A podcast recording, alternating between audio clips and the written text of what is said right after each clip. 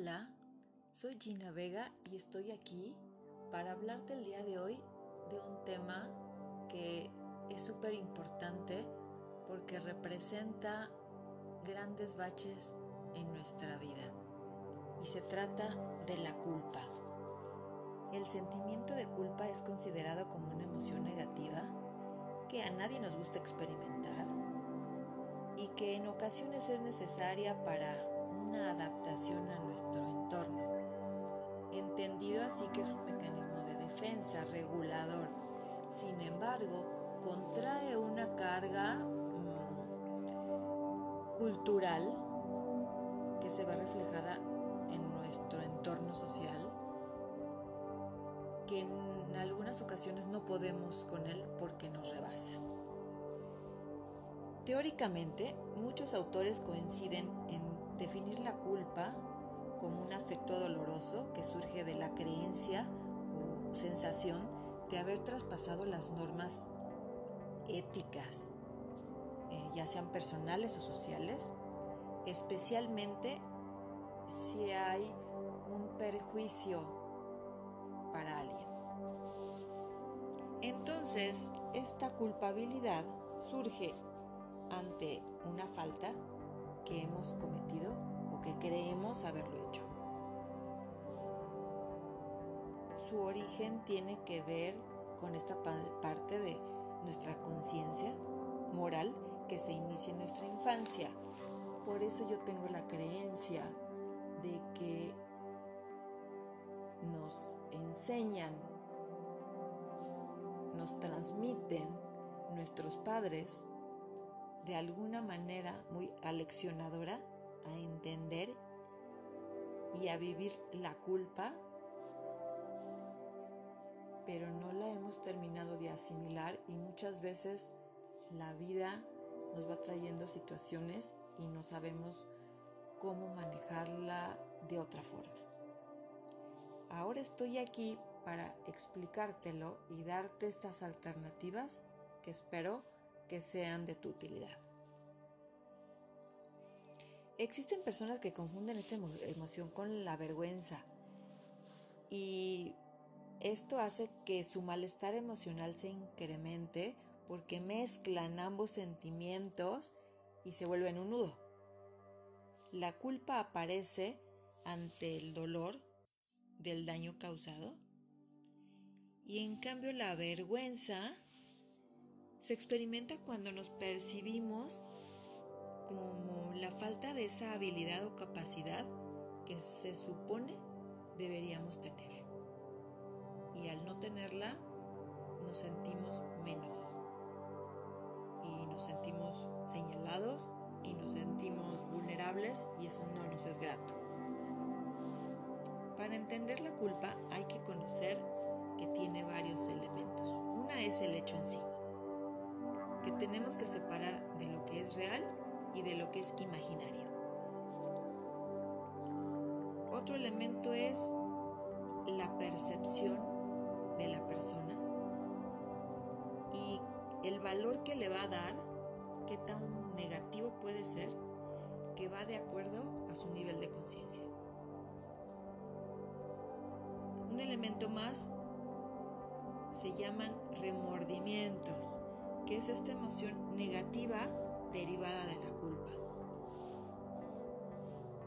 Creo que separarlo así nos da una ah, fotografía de cada situación para desmenuzarla y poder tomar mejores decisiones al ser más conscientes de en dónde estamos y a dónde vamos. Hay dos tipos de culpa ya que separamos estas fotografías, encontramos de dos tipos. Una, esa culpa sana que te permite ser ese regulador de tu conducta para adaptarte, para ayudarte a respetar eh, las normas y que estás transgrediendo ciertos límites cuando hay perjuicio a los demás. Y entonces cuando haces conciencia, haces tus adecuaciones necesarias y la vida continúa con un gran aprendizaje. Pero hay otro tipo de culpabilidad que se llama mórbida, la cual no existe una falta objetiva que justifique dicho sentimiento. Este tipo de culpabilidad es destructiva porque no funciona bien el concepto de la culpa, entonces vienen asociados síntomas de depresión o altos niveles de perfeccionismo, lo cual tiene unas líneas muy delgadas que se cruzan fácilmente. La culpa realmente es un arma poderosa porque puede utilizarse para ejercer poder y obtener de los otros lo que uno quiere. Obviamente existen personas culpabilizadoras que intentan hacernos creer que nuestra culpabilidad está justificada y así aprovecharse de nosotros. Y sorpresa, a esto se le llama chantaje emocional. ¿Por qué? Porque no haces lo que se espera de ti. Como no has sido capaz de algo, tienes la culpa. Porque si hubieras hecho algo, no hubiera ocurrido una situación. O si no lo hubieras hecho, pues también hubiera ocurrido algo más o algo menos. Entonces a partir de la inducción de la culpa se busca nuestra sumisión para que el otro pueda ejercer el control, para que demuestre su poder y entonces pueda alcanzar sus objetivos. Es muy importante que identifiquemos la culpa y a estas personas culpabilizadoras, pues porque debemos evitar este perfil en nuestro entorno.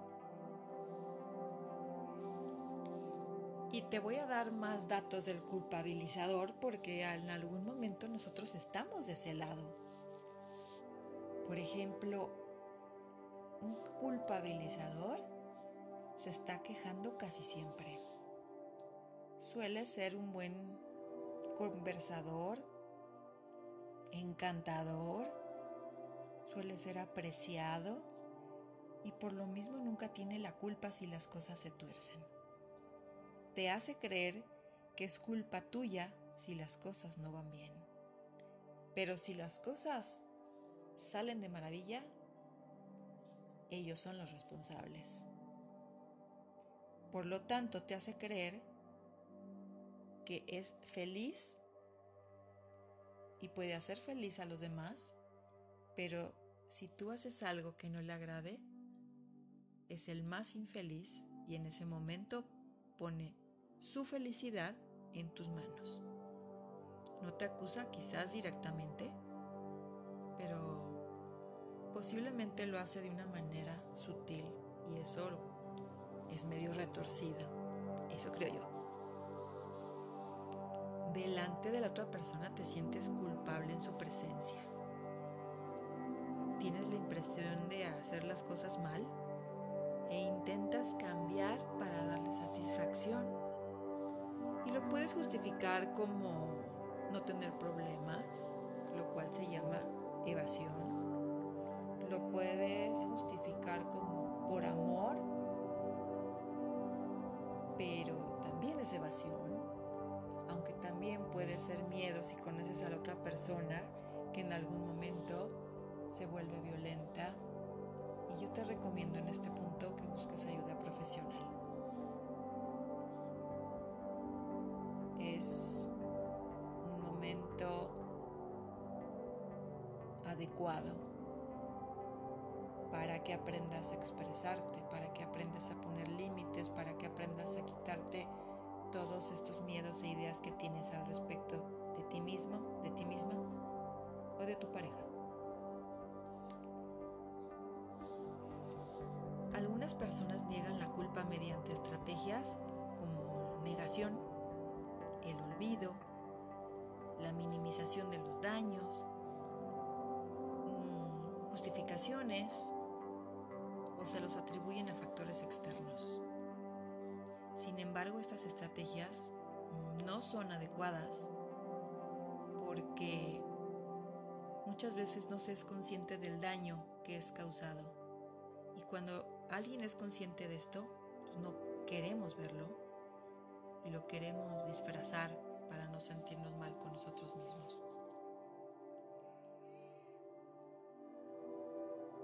Para esto hay que recordar que cada quien elige cómo sentirse. El cómo se sienta la otra persona depende de la otra persona. No hemos sido educados así porque desde pequeños nos enseñaron estos conceptos de culpa y si tú haces algo es para encajar en algún lugar o con alguien. Y el hecho de decirle la realidad a alguien y encarar esta situación y decirle es tu percepción y tú eliges cómo sentirte, pero mi situación es otra, o mi realidad es otra, o mi creencia es otra, no estamos acostumbrados. Esto no exime de las responsabilidades, pero podemos incluir frases como me he equivocado, intentaré arreglarlo y no volver a hacerlo. Y en verdad nos harán sentir mucho mejor y nos ayudará a reparar el daño. Tenemos que empezar a cambiar este contexto para que muchas de nuestros bloqueos, de nuestros miedos, fluyan. También es importante que asumamos que no podemos controlar todo lo que pasa a nuestro alrededor y que esto de las culpas las debemos entender como partes compartidas no solo con el fin de aliviarnos de ese peso, sino para darnos a cada quien la oportunidad de reparar la parte de su culpa y evitar que se vuelva a estar en esa situación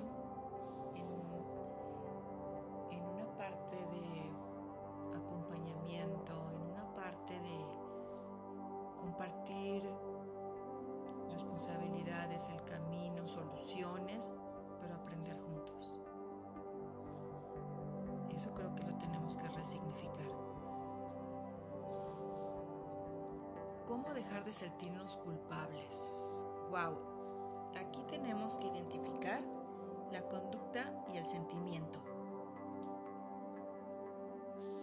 Pregúntate por qué te sientes mal y qué te ayudaría a estar mejor. Exprésalo verbalmente esta parte de tu arrepentimiento a nivel emocional con quien perjudicaste o con quien esté implicado y hazle saber que te sientes culpable y todos los sentimientos asociados a este malestar. Eso te va a librar muchísimo. Ofrece una disculpa. Muchas veces es lo único que se requiere y no lo confundas con que, por decirlo, te van a ver la cara o estás doblando el brazo. Eso es del ego. Ofrece una disculpa de todo corazón. La mayor eh, parte de las ocasiones funciona porque es lo que la otra persona quiere escuchar para sentir y saber que ya reconociste el error. Y también expresa tu intención de llevar a cabo una conducta reparadora, así como la intención de que no se volverá a repetir.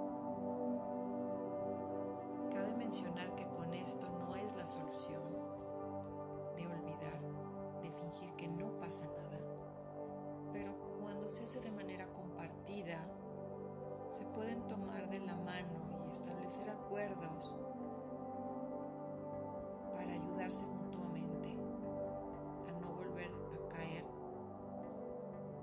en la misma situación que cuando involucra a dos o más personas son las que tienen que intervenir a buscar y esas soluciones